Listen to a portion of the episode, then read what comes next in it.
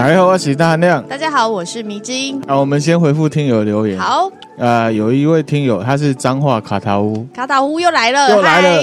标题是很棒的频道，五颗星。然后他说呢，哦不，我全部的集数都听完了，也有抖内啊，我只求快点更新这样子。然后 P.S. 他说他喜欢我们分享的历史加刑案，等一下有历史，对，啊、历史。他说呢，我喜欢你们用特别的角度分享，走出自己的味道，真的是很棒的频道，请持续加油，谢谢支持。好，我们会继续加油的哈，嗯、谢谢。卡塔乌先生，忠实听友了。对，那下一则呢？是说很好听，让人一直听下去。无意间找到这频道，一听就停不下来。加油！不用理会玻璃心听众。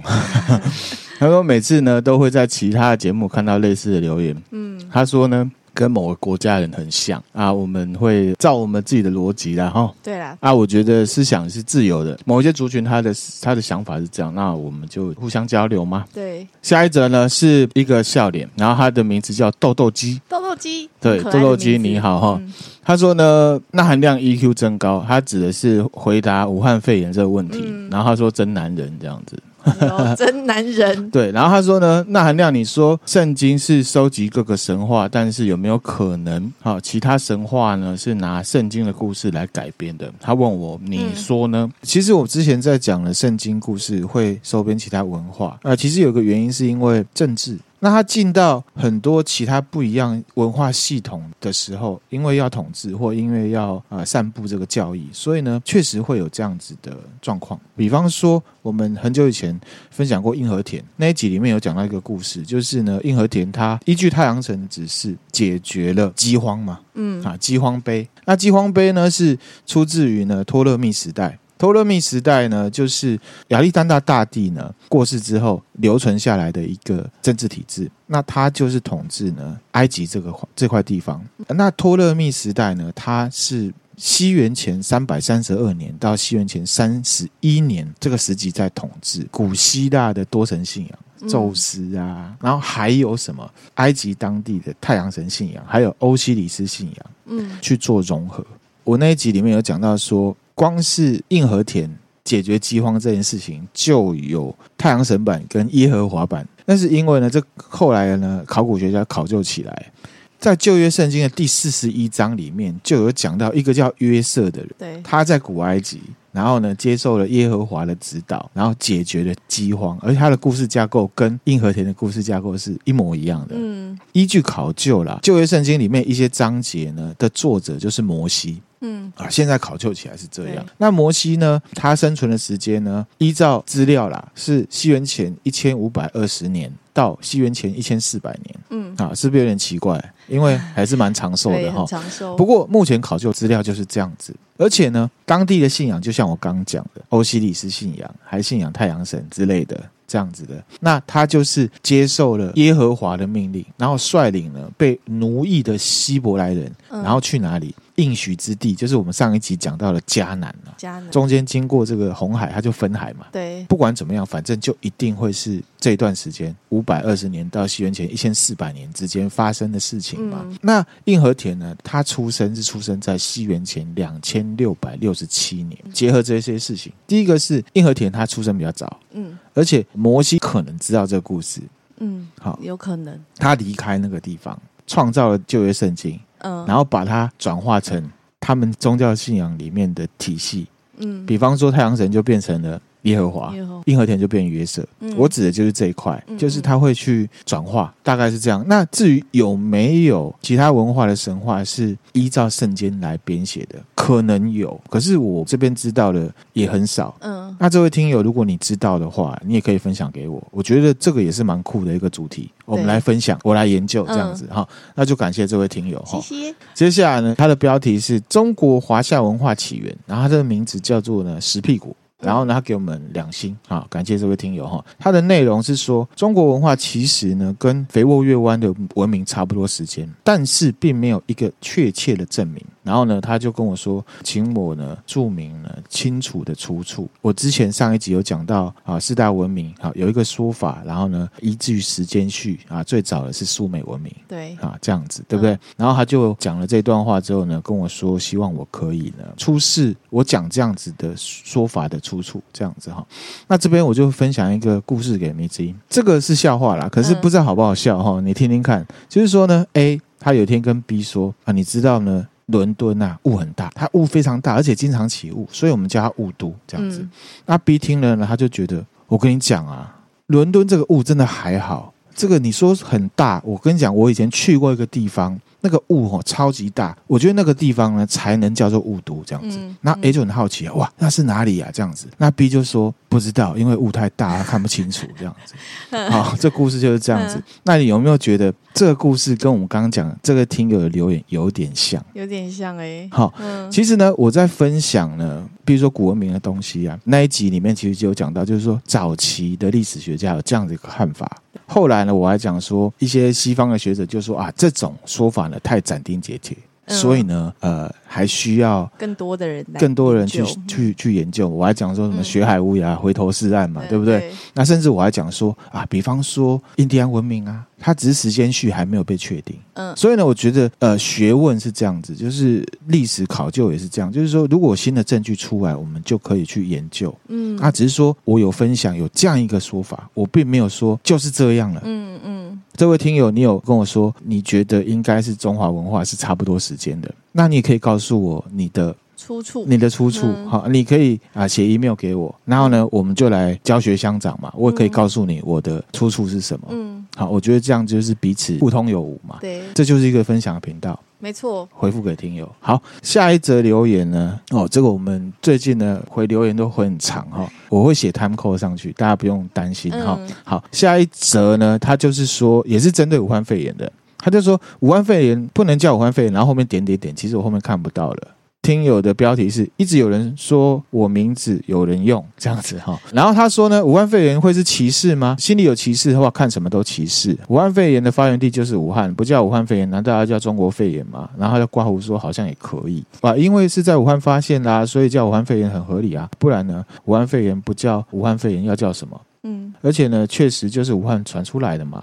所以呢，武汉肺炎最适合。好，这是这位听友的看法了哈。对呃，武汉肺炎就是武汉肺炎，武汉肺炎 一，我觉得好像绕口令了。有一点呢。啊，武汉肺炎疫情都过多久了，还在吵这个？不能叫武汉肺炎这种无聊的话题，真的是很有趣。可见呢，在武汉肺炎疫情之下，台湾呢是过得多安逸，才能去吵这个。然后他就刮胡，武汉肺炎为什么不能叫武汉肺炎？他还是不理解，对，所以呢就非常的一直绕口令这样，子啊，这就是分享听友的一个看法了哈。嗯、那我还是强调，其实我们即便讲什么名字，真的都没有歧视的问题。歧视呢，不是在内容上面，歧视都在每个人的心中。嗯，那韩亮跟迷之音确定，我们心中没有那个歧视。嗯，好，这个就分享给大家。嗯，好，那我们现在呢要进入正题啦，就进入主题了。对，迷之音，你知道我们今天要讲什么吗？我知道，你知道哈？因为我最近很迷，很迷哈。对啊，这个听友不好意思哦，就是又插队，不是插队，就是，是插队，这也是跟历史有关，因为我们很久也没分享历史相关的。对对对对，没错没错哈，我们就来分享哈。这个事情是这样子啊。就是说前几天呢，我跟米之音啊在 YouTube 上面找影片，嗯，那实在是找不到什么有趣的内容了。啊，因为呢，自从这个 Johnny Depp 跟 Amber Heard 的官司结束之后呢，就觉得好像没什么好看的，对上，不知道该追什么，乡民有没有？我们就是乡民，吃瓜民众，吃瓜民众哈。后来呢，我就点了包青天来看。就是以前华视的包青天，勾起了我儿时的回忆，你知道吗？对对对，而且我们是从第一集开始看哦。对啊，想不到迷之音一看就迷上了，我还跟他的同事说：“哎，你知道我最近在看包青天这样子，我觉得很好笑啊。”那包青天呢？它的主题曲你知道吗？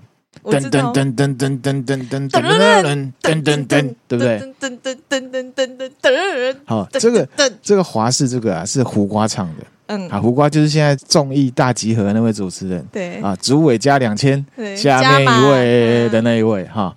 那这边有个资料分享给大家，好，好，二零一四年啊，十二月二十四号，就是那个网络温度计一个网站评选了七年级生最怀念的八点档连续剧，第三名呢是包青天。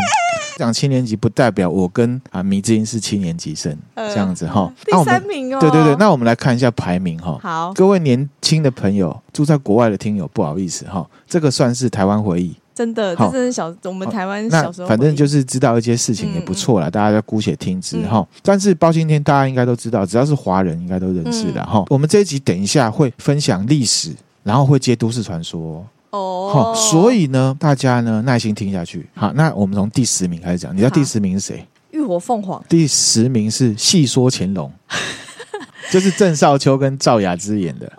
好，中式啊，第九名呢？太难了，太难了！施工奇案，施工奇案啊，廖俊演的。对，好，这个施工奇案这边我们稍微岔题一下，分享豆知识。施工奇案这个施工啊，他是历史人物，真有其人，跟包青天一样。嗯，他有一个比他更有名的爸爸，更有名的爸爸，对，叫施琅。哦，迷之音不知道，对不对？对我来讲没有更有名。我们之前分享过郑芝龙嘛？对，施琅呢，就是当时郑芝龙手下的头号猛将。对对对，然后可是他是在顺治三年的时候呢，跟着郑芝龙呢降清了，投降嘛。嗯，他之前不是被对招降，招降，然后就到北京去了这样子。可是中间又有一些过程啊，哈，就是他反正适应不良什么的，可能他又跳回来，他又加入郑芝龙的儿子郑成功的抗清哦，然后成为呢郑成功的得力助手，而且是明郑军队的重要将领。来，他长这样，施琅哦，他好像肝可能没有很好哦。可能很累吧，很累哈。对啊，啊，不过这个是他穿清朝官服画像了哈。嗯嗯，然后后来呢，郑成功不是就把台湾拿下来吗？六五零年的时候啊，郑成功占下了什么？厦门。嗯，后来甚至呢，郑成功啊，他到台湾的南方啊去占土地的时候，有没有？施琅也是立下了非常剽悍的这个功勋，而且还被赏了两百两的钱，这样子，哦，很厉害。可是呢，后来啊，在郑成功的阵营里面啊，施琅他又跟下面的一些人呢处不好。他很有才华，而且他很会打仗，可是他比较傲气一点。嗯，好，他跟郑成功这边下面的一个叫陈斌，还有黄庭的人处不好。郑成功下面还有一个叫曾德的人啊，因为一些管理的问题得罪了施琅。施琅呢，因为他大功臣，他就杀曾德。嗯，结果郑成功很生气，郑成功就说：“我要诛杀你施琅全家。”哇，就等于是内讧了。嗯，然后呢，施琅逃走，就逃回去清朝那边去了。第二次降清，担任了呢清朝的水军提督，然后负责什么？干嘛？你知道这个人就不要乱得罪，他就专门负责对抗郑成功。可是呢，施琅第二次降清之后，他就不是要负责攻打台湾嘛？就打的都不顺啊。所以呢，他在清朝这边当官的时候，其实还蛮清苦的哦。他老婆还要去贴补家用。就是有辛苦一段时间哈。一八六二年的时候呢，康熙皇帝啊决定要攻台，所以呢就命令了福建总督啊跟这个施琅有没有率了十二万大军啊，好多进驻福建，然后要攻台湾这样子，在澎湖海上海战。哒哒哒哒，正式的统治了台湾。嗯，因为立下功劳嘛，所以呢，施琅被封为靖海侯。嗯，而且澎湖啊，还有他的庙叫做施将军庙。前一阵子看到听友好像去澎湖还哪里玩哈，嗯、不知道有没有去这施将军庙？之后我们机会也可以去。话说回来，施公他就是施琅的儿子。儿子来来看一下哦，他这长得很阳春，对不对？把这图文分享给大家哈。那其实这施公呢，他的本名叫做施世伦。嗯，他呢是因为爸爸的功劳的关系，在康熙二十四年，他出任了江苏泰州的地方的知州啦。知州其实就是二级城市的市长。嗯，因为他这个也是蛮有才华，就是管理管得很好。嗯，康熙皇帝要把他调到别的地方去，当地的居民还说不要啊，他是我们的父母官啊，他很好啊，要挽留这样子。这做的那这样做人很成功哎，对，然后呢，因为这样子大家求他，所以他直接升官。嗯，康熙就说：“好吧，大家都那么求你哈，那你直接升官。”他就直接升一级，叫做扬州知府，就是直接升官，升官而且是在原地继续当。哇，好棒哦！反正中间他就当了很多官这样子了哈。这个就是呢，施工施工。我记得迷之音有个同事说他想要去看施工奇案啊，你可以把他的故事告诉他 哈，这样子哈。好，那回来第八名是什么？我不知道。好，青青河边草。哦，青青河边草。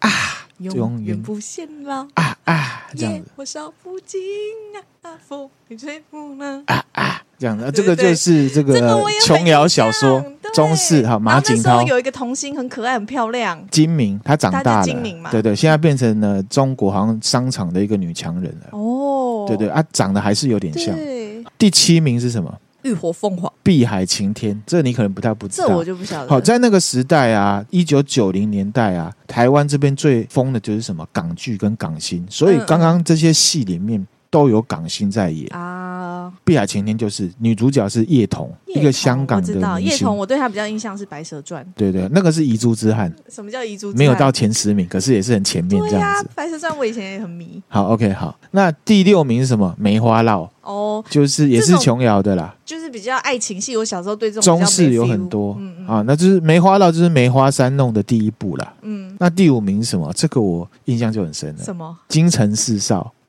刘德凯，就是我妈说外公很帅，很像刘德凯。啊然后还有张晨光，啊哎、这人都是帅就是在北京城有四个兄弟的故事。嗯嗯这个很厉害，是在于说它的主题曲是港星叶倩文唱的嗯，《潇洒走一回》。哎，那像这也是历史真实没有，那这就是编的了，哦杜撰杜撰的嗯哈。这个《潇洒走一回》是现在公园妈妈运动的这个首选歌曲啊。天地悠悠，过客匆匆我跟你说，啊那这首好像是我小时候学会的第一首国语歌啊，真的吗？对啊，以前很多公园的妈妈啊晨间运动都跳这个。这个那第四名呢？啊，叫做《倚天屠龙记啊，啊这个也很有印象》，。台式那马景涛，嗯，然后呢，叶童跟周海媚，周海媚我就是那时候觉得哇靠，有够正的这样很。漂亮这个呢，也是我决定要看金庸小说的开始。啊，真的啊，你对，是我是先看了这个始，剧，然后我就开始去看所有的。哇，好不像你现在的风格哦，对啊，那时候是启蒙时期嘛。启蒙，对对对。对对，好，啊那第三名是什么？就包青天，那就是有金超群、金超群、何家劲，何家劲，还有现在大家非常耳熟能详的演员，比方说木曜四超玩的台志源，哦，还有那个钮承泽，啊、嗯他们都有在里面出现。嗯然后第二名是什么？《还珠格格》哦，琼瑶的两千年时代，中国很多什么成功的艺人，然后呢，台湾过去的艺人都成功，然后缔造出很多怪怪的神话的，这些人都是在那个时候红的。嗯嗯，赵薇、对，林心如、范冰冰，好、这边有笑话一则啊，你知道范冰冰不能代言什么？我知道啦，你知道什么？电锅啦，电锅为什么？嗯因为不能范冰冰啊，因为范不能冰冰对。子。好，OK，好，那第一名是什么？你一直讲的。浴火凤凰啊，就是浴火凤凰，第一名啊！对对对对对，没错。Bibo，然后里面有很多大牌演员哈对，潘迎紫，嗯。还有港星苗侨伟、嗯。顾冠中、萧蔷。萧萧蔷蔷那时候不是女主角哦，还有戈伟如，各位哦，还有邝明杰。呵呵呵，尽情挥洒自己的色彩，年轻不要留白。哈，她以前是城市少女嘛，这个就是呢前十名。哇，回忆杀。回忆杀真的耶，白蛇传居然没在里面，啊，白蛇传是遗珠之憾。遗珠山，对对对对对，好，然后还有什么灵芝草人啊，对啊对。还有 Bibo，，Bibo 灵芝啊，草人是哎呀呀，对啊，都是在浴火凤凰里吧？对，然后 Bibo 就是 Bibo，Bibo，你 Bibo 你现在各位听友如果上网去查 Bibo 呢，那照片呢，你晚上把它挂在，会可能会吓到。嘿会吓到。小时候看不会有这种感觉，就会其实。现在看很惊悚，对，可能那时候技术就觉得那样，哎，觉得好好新颖哦，对对对很有创造力，对，没错。创造在那样的角色。好，我们就讲到这边，然后呢，我们现在 focus 在包包青天这个剧。包青天这个剧呢是华视的八点档连续剧，它嗯开播的时间是一九九三年到一九九四年之间。这个剧的内容就是描述呢中国古代民间故事里面北宋时期的官叫做包拯。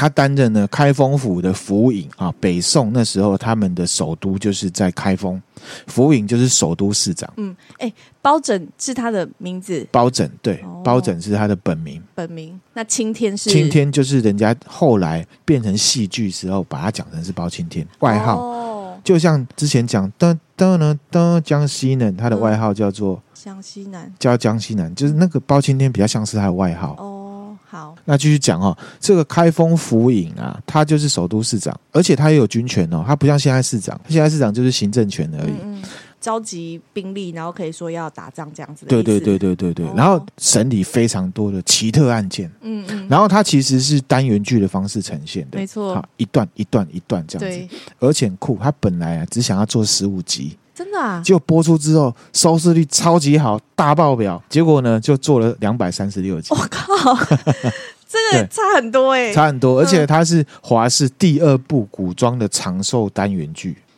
好，其实很久以前呢，也有人演过包青天，是一九七四年的，嗯，第一个版本的包青天。说电视剧有播过，对，可是那个就是很久以前，我们这个年代的人通常不知道，可能我们的爸爸妈妈知道。而且那时候也有爆红，可是没有像现在红成这个程度。可能也跟当时就是电视的普及率有关吧。对对对对，嗯、然后后面还有一部也是第三长寿的单元剧，就是《施工奇案》，就一样华视。我对，我记得就是接着的样子吧。没错哈。嗯、那所以可能各位听友的父母亲或者是爷爷奶奶，当时也可能是在看包青天的、哦，因为真的当时是爆红。对，而且爆红到一个程度很夸张，我在网络上面查到，就是香港，它红到呢，连香港的无线电视台 TVB，还有亚洲电视台呢，都跟华视买了版权，嗯，然后重新配音，很酷的事情就来了。怎样？怎样？为了竞争呢，他们在同一个时段播同一集。哈，两台，这也太奇怪了吧？对，就是为了竞争啊。对香港人而言，这个不知道是是福还是祸，转来转去，因为那时候也没有有线电视，那时候只有无线。嗯、其中两台最主流的，哇靠，都是包青天，而且呢，播了一整年。真的好怪哦，好难想象、哦，就是有这么好看到一个程度。对呀、啊，可是就是商业竞争的，或者可能想看，可能还是有秒差，然后想说，哎，上个秒再赶快转过去那边看一下。我不知道有没有秒差，反正就是他们同一个时段。我知道了，播同一集这样子，好怪哦。然后呢，还有一个八卦小补充，嗯，我们之前不是有分享过《九品芝麻官》那一集吗？嗯嗯《九品芝麻官》这个电影，它是在一九九四年，嗯，叫做《白面包青天》嘛。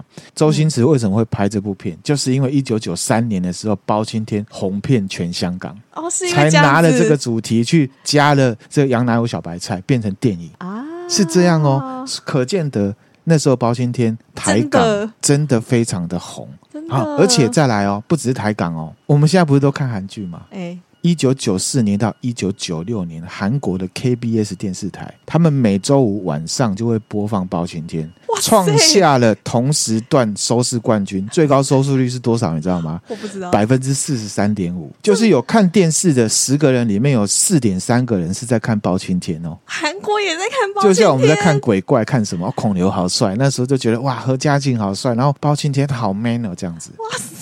是不是很屌？很屌！包青天这个故事是很厉害的。哎，这数据我听起来好惊人哦，很惊人哦。好，那影视娱乐的这个连续剧的部分，我们就讲到这边。我们来讲历史上真正的包青天。好，包青天名字英刚刚有问嘛？哈，其实包青天他只是外号，啊，他有本名，他叫包拯。拯啊，他是出生在西元九九九年到一零六二年，六十三岁。哦，好，包拯呢，姓包名拯，字希人，希是希望的希，仁是仁义道德的仁，是蜥蜴人的缩缩写就对，哎，不是哈、哦，然后他是现在呢 安徽省的合肥市的人，然后他当官的时代呢，就是北宋的宋仁宗，北宋仁宗是北宋的第四个皇帝，嗯，官呢最高做到正二品的枢密副使，宋朝他们有两个单位是很重要，就是说皇帝要下圣旨，要先过这一关。哦，有两府，就是要经过枢密副使，也就是包青天这一关改完啊，这样讲好不好？这样讲对不对？然后这样子的圣旨呢，会不会影响到什么？是由他来这边来负责，他 OK 了才出去。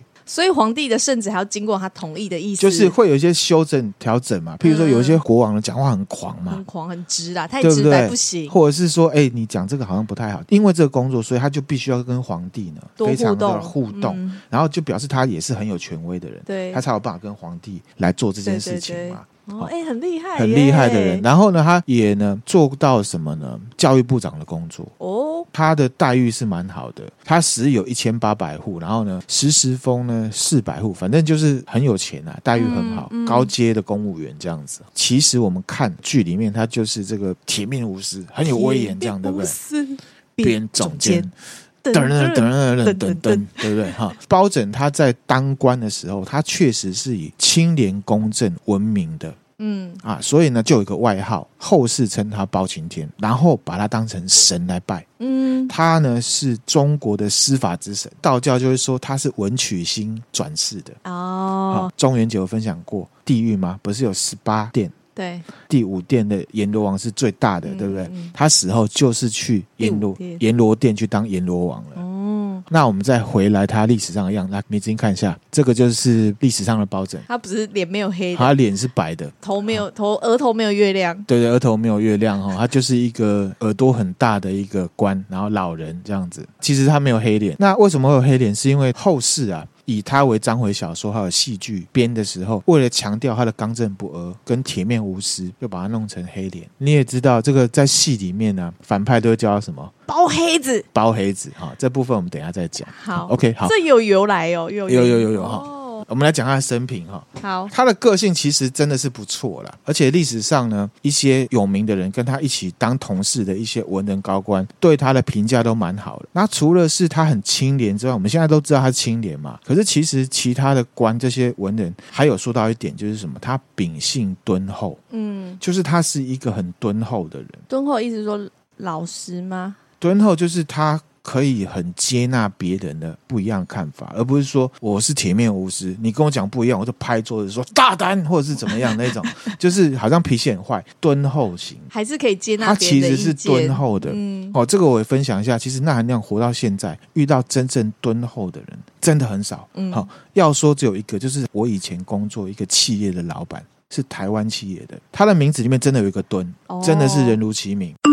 好，这我会消音。哦、呵呵我很敬仰这种人，真的，我到现在为止，只有遇到一个，我真的觉得他就是敦厚。棒哦！真的，我觉得这非常崇拜这种人。嗯嗯，好，期许自己也变成这样子。哦，那那样做不到哦。嗯，好好，那回来哈，他呢是宋仁宗年间呢考上进士。大概几岁啊？他二十八岁考上进士，进士之后就要当官了，而且他是从小官开始当。嗯嗯，这个这个从八品，好，之前讲那个清朝的那个九品芝麻官有没有？地方的小县的县长就是什么从九品，就所以说九品嘛。九品。那他这个也是小官，就是从八品。他这个人很孝顺。嗯。他有一个理由，他就说呢，他的爸妈很老了，陪父母安养晚年，所以没有就任，一直在家乡陪他父母。哦，所以他考上也还没有去当，没有去就任。他的理由就是说我爸妈老了，我想要陪爸妈。哦。我以为会是说我想要在家里附近当官就好。没有没有没有，不是这样。你说要钱多事少离家近，那就没有敦厚了，好不好？OK，好。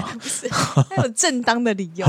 反正他就一直在家乡陪父母了。几年之后，他父母亲过世了。嗯嗯，他还没有就这样离开，就是说哦，好，是然后，阿内我来做工啊，不是这样哈。他就在呢父母的墓旁边呢盖了一个草炉，在那边守上。嗯，守上期满之后呢，才去当官。所以他考上进士这个资格是没有效期的，因为通常我们考证照都会有期效啊。因为其实你说像秀才好了，一生就是秀才啊，考上终身秀才这样。对啊，可以进士也是一辈子。我之前有讲殿试什么贡士，然后再进士什么，那个也是很强。那个进士是要已经考到皇帝跟前了，嗯，好、哦、是很厉害的，比秀才还强。他手上完之后，他就进到开封中央单位去当官。那一开始当官，他有点像是做这个廉政公署，就是抓贪官的啦。嗯嗯。他甚至中间还去跟宋仁宗上书，他写了一个文章叫做《岂不用张力》，透露出一个价值。他说当官清廉是最重要的，被后世人就认为说包青天、包拯就是一个清廉的表征。嗯。然后中间他还弹劾过一个大官，叫做王魁。好，反正这个故事我们就先跳过，因为后面还有很多哈。嗯，他中间有斗掉一些贪官，处理掉一些贪官。他这样子都没有得罪人。等一下我会讲宋朝的当官的环境、政治环境，你就知道了哈。一直到后来就是呃，西元一零五七年，五十八岁的时候呢，这个包拯啊，就以龙图阁直学士全知开封府。什么意思？就是说呢，最高的官就是龙图阁直学士，正二品。嗯嗯，兼了这个开封府尹，而且其实这个开封府尹呢，只有做一年多。嗯。首都啊，治安很差，然后有很多官。他出任这段期间，把首都啊弄得井井有条，很敢去惩治一些权贵的不法行为。嗯，还去抑制这个开封府啊官吏的这个骄傲的，有点像是去整治这些公务人员，对，让他们更亲民的感觉，弄掉一些贪污舞弊还有懒散的状况，然后就出名了。这个开封府尹就是一年多的时间，就是这一年多。资料留下来之后，就被后世的人呢去讲他的故事，各种各种把它补上去。所以包青天就是他这一年半时间开封府尹、首都市长的故事改编的。那我一个问题，他过有结婚生小孩吗？他有结婚生小孩，等一下我也会讲。到了六十一岁的时候呢，他就成为了枢密副使。我刚刚讲。嗯很多重要的皇帝圣旨下来都要经过他。他六十二岁、六十三岁就居居了。好可惜哦，只当了一两年。包拯这个人，他就是比较严肃一点，比较少笑。嗯嗯，好、哦，当时人就会说呢，包拯笑了就很像是黄河变清了这样，就是很难得的他很难得的意思。然后跟他同期的一些官都很有名，譬如说欧阳修，还有司马光。朱熹这些人，港铁啦，港铁就是可能就同一个内阁的里面的官，都对他非常有正面的评价。比方说朱熹，朱熹就是朱高正的祖先，因为那含量有在学易经嘛，朱熹也是很熟易经的，很强的一个人。他就说呢，包公呢，复为府尹，令行禁止，历朝刚毅，就是说他这个人刚正不阿。依法行政又很敦厚。欧阳修呢，北宋非常有名的文学家，也是政治人物。嗯，跟他有关一个成语叫做“画敌教子”。嗯，就是说呢，欧阳修小时候家里很穷，妈妈呢就拿了那根草，然后在地上呢画沙写字，教欧阳修，就是在讲欧阳修呢从小刻苦学习的一个故事。嗯嗯、啊，这是题外话，也是一个斗知识。嗯、那欧阳修呢就说包公呢清洁美行啊，卓志贫贱，党言政论闻于朝朝廷。那还有那个司马光就。就是写《资治通鉴》的那个，哦，小时候打破水缸的那个，好、嗯，他也称赞包公说，宋仁宗的时候啊，包拯是最正直的，所有人就是包拯最正直。好，后来就刚刚讲嘛，六十三岁的时候，包拯过世，他是死在开封府里面。就过世了。嗯，宋仁宗对他也是礼遇有加，追封他就是礼部尚书，就是我刚刚讲教育部长。其实他是死后才当教育部长了哈。然后还说呢，包公这个少有孝行啊，闻于乡里，晚有直节啊，著于朝廷。他就说他年轻的时候很孝顺，所有人都知道。他成年到晚年的时候呢，他的气节又很棒，在朝廷里面大家都知道。所以我要呢去追封，也要来追封他，然后封他一个称号叫孝肃。嗯。孝不是，不是那个孝顺吗？孝顺的孝，严肃的肃。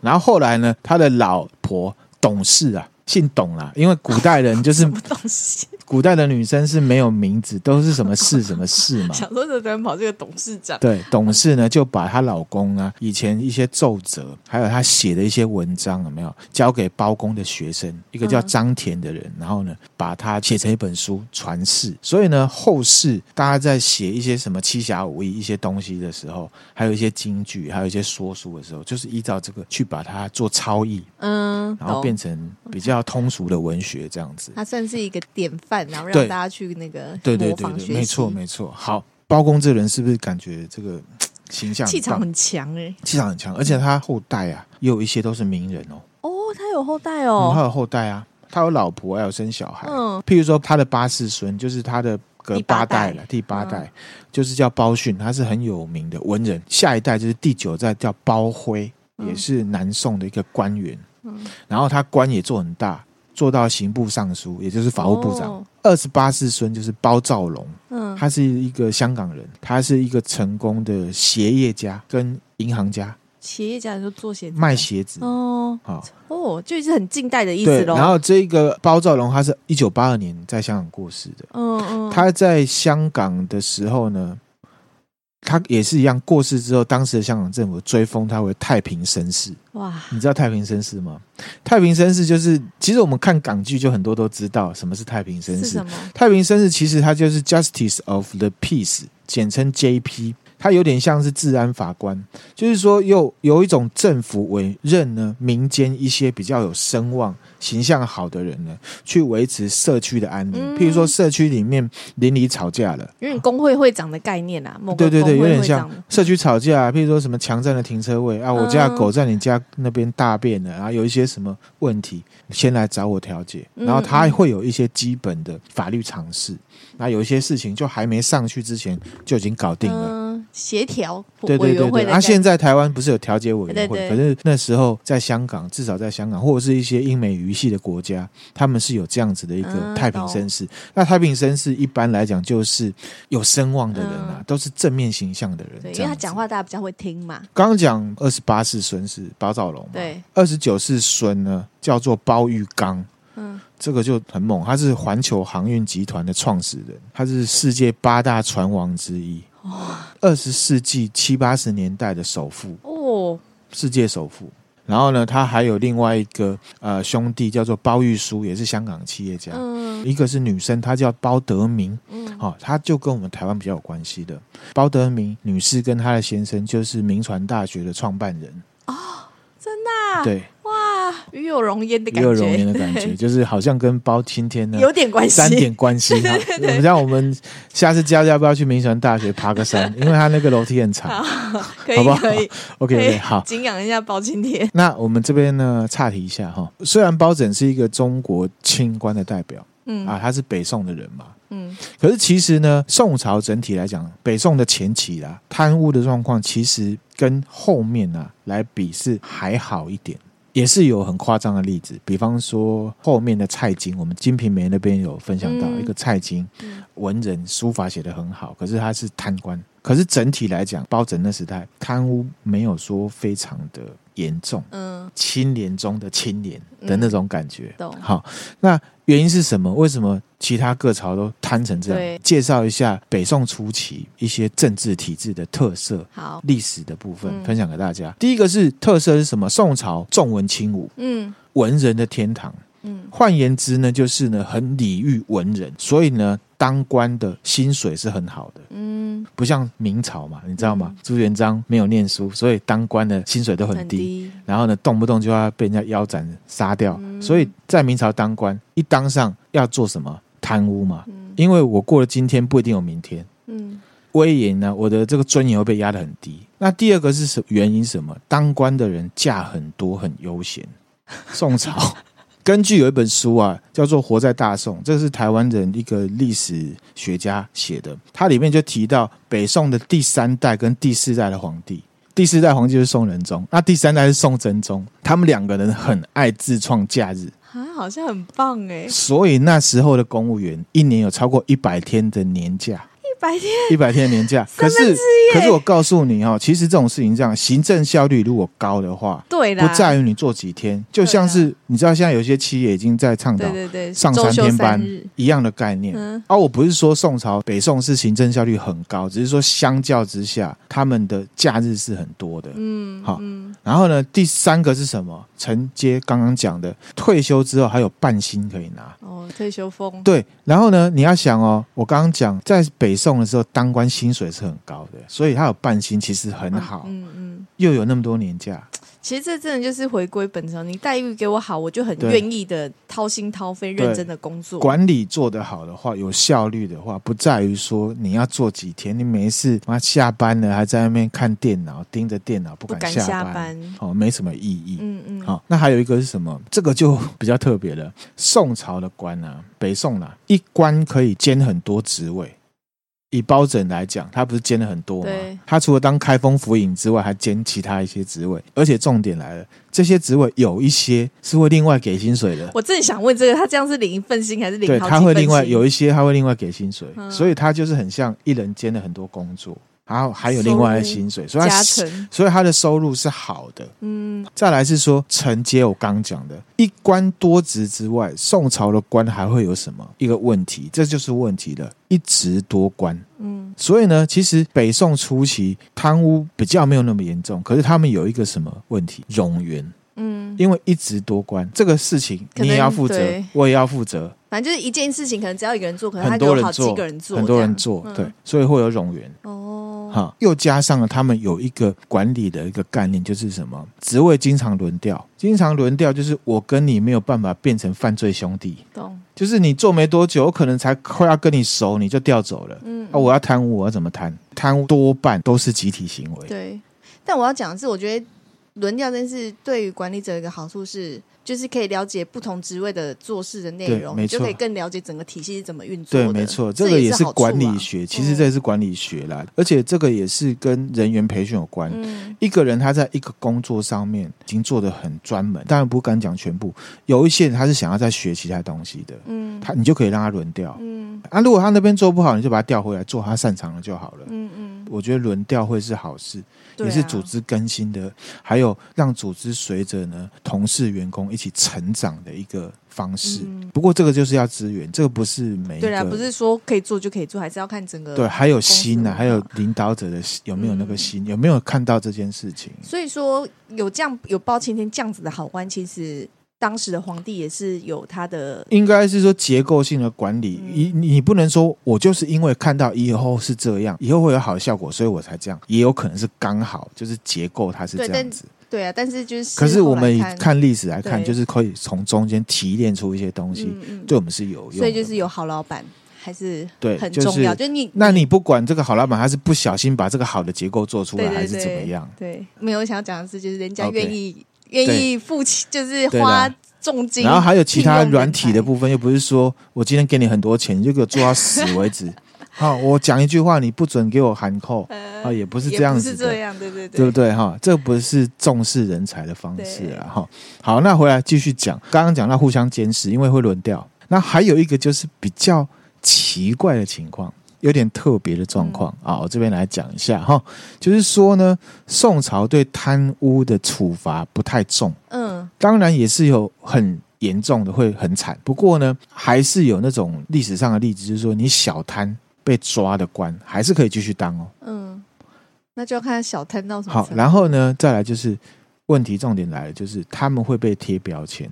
嗯，这个就是一种心理战术了。你现在想整体环境，宋朝是非常礼遇文人的，嗯、文人就会怎么样？因为都是儒儒学嘛，嗯、就是念儒家思想的，嗯、所以呢，他们就是会有一种气节，嗯，就是说我们读书人就是要报效国家，嗯，按、啊、你 A 钱，你还继续当，那以后我就知道，我跟你讲，你莫加迄个甲收甲收金，嗯，迄个进京哦，淘铁人迄十箍银啊。嗯不是什么好的读书人，在当官的这些读书人的团体里面，就会自动被分出来。嗯，他就不会再生了，或者是他就会是大家在讲东西啊，我有个 idea 啊，你这个贪官去旁边玩沙啦，就会被排挤。